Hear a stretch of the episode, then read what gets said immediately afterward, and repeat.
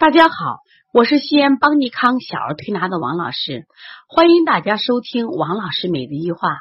今天分享的主题是孩子腹泻、大便有粘液，考虑是过敏造成的。今天一大早，邦尼康调理中心就来了一个五个半月的宝宝，这是一个可爱又漂亮的小女孩。据妈妈讲啊，这个孩子经常腹泻，关键是大便里面有粘液。因为考虑到这个孩子呢，精神好，气色也不错，体重也没有减，一直就没有到医院去做相关的检查。听别人介绍，推拿是可以调理腹泻的，就带孩子过来了。提到腹泻呢，中医一般把它归结为四类，我们讲的脾虚泻、虚寒泻、伤食泻，还有湿热泻。那么这个孩子属于哪一种类型呢？我就仔细观察了一下孩子，因为孩子小，不让看舌苔。可是这个孩子气色真的还不错，最主要的一个特征是这个孩子的头发一根一根都竖立起来。我就问妈妈：“我说这个孩子受到惊吓了吗？”然后说没有呀。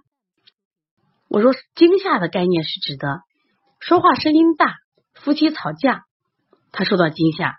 第二个呢，如果我们吊这种重物，砰嚓一响或者关门声音大，也会有惊吓。妈妈说没有的。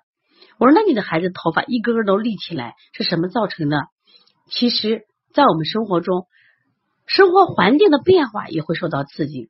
我们自己可以体会一下，如果我们在一个比如说温暖的环境，突然又到一个比较寒冷的环境，我们自己会感觉到什么呀？打个冷战，我们的汗毛会一根根立起来。我突然想起来，我就问妈妈：“我说你的孩子是不是夏天出生的？”他说：“王老师是呀，是呀。”我说：“我知道了。女孩子夏天出生的时候，我们可以想象，孩子从妈妈温暖的子宫里出来，带着羊水。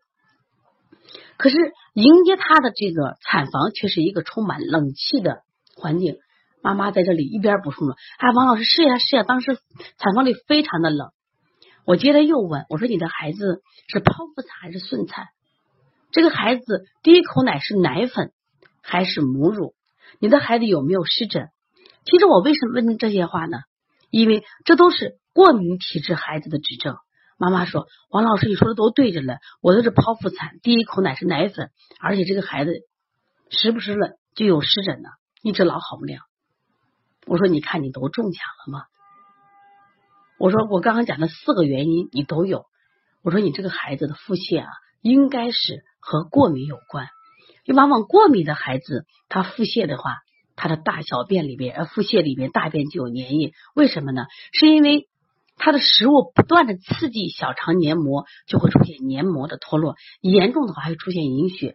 提到隐血，妈妈说王老师就是昨天呢，他大便里就出现了黑色的血便。我说那就是粘血呀，更能证明你的孩子的腹泻应该是跟过敏有关。然后。正在看这个孩子的时候，发现这个孩子呢有个什么情况，不停的吸鼻。我说你这个孩子感冒了吗？他说没有，从小到大就是这样吸鼻，呼吸很重。我说这是鼻塞的象呀。我说你这个孩子从出生那一天起就开始患了鼻炎了，所以说从这几方面都能证明你孩子的腹泻呢是过敏有关。我说现在要做的事情是什么？第一个，你现在是母乳喂养，你要规避鱼虾蛋奶这种高蛋白的食材。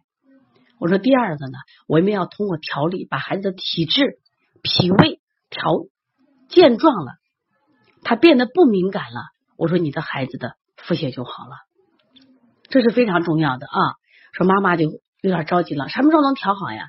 我说过敏体质的孩子从出生开始，所以调理的时间会比较长，但是呢，至少证明他这个粘液不是我们说的这个拉痢疾。对于过敏性体质的孩子呢，我们重点在调脾胃，所以说我们也建议，凡是如果你的孩子有这种过敏倾向啊，妈妈都要学一下小儿推拿，因为它本身是个慢性病，慢调理。如果你们在家里能坚持每天呢给他磨磨腹、捏捏脊，呃，把过敏的食材给他规避，基本上啊，孩子就可以变得不敏感了。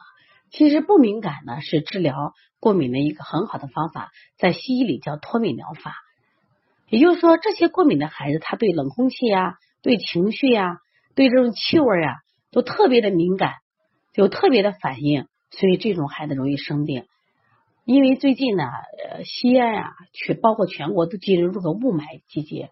那么雾霾季呢，我们发现患呼吸系统的疾病越来越多了。那么过敏体质的孩子首当其冲，特别是鼻炎、腺样体哮喘的孩子是越来越多，而且在雾霾天气，他们呼吸特别艰难。说因此呢，如果你的家里有过敏，体质的孩子，妈妈一定要坚持给孩子摸腹捏脊，一定要把小儿推拿好好学习，否则的话，在这样的一个气候下，我们的孩子生存环境会很艰难，他的生命质量难以得到保证。如果你的家里有这样的孩子，可以跟王老师联系。加王老师微信幺八零九二五四八八二九，也可以持续关注邦尼康为妈妈开设的小儿推拿基础班，为同行开设的小儿推拿辩证提高班、小儿推拿讲师班、小儿推拿临床跟诊班以及开店班。希望我们不断的学习知识，让健康掌握在自己手中。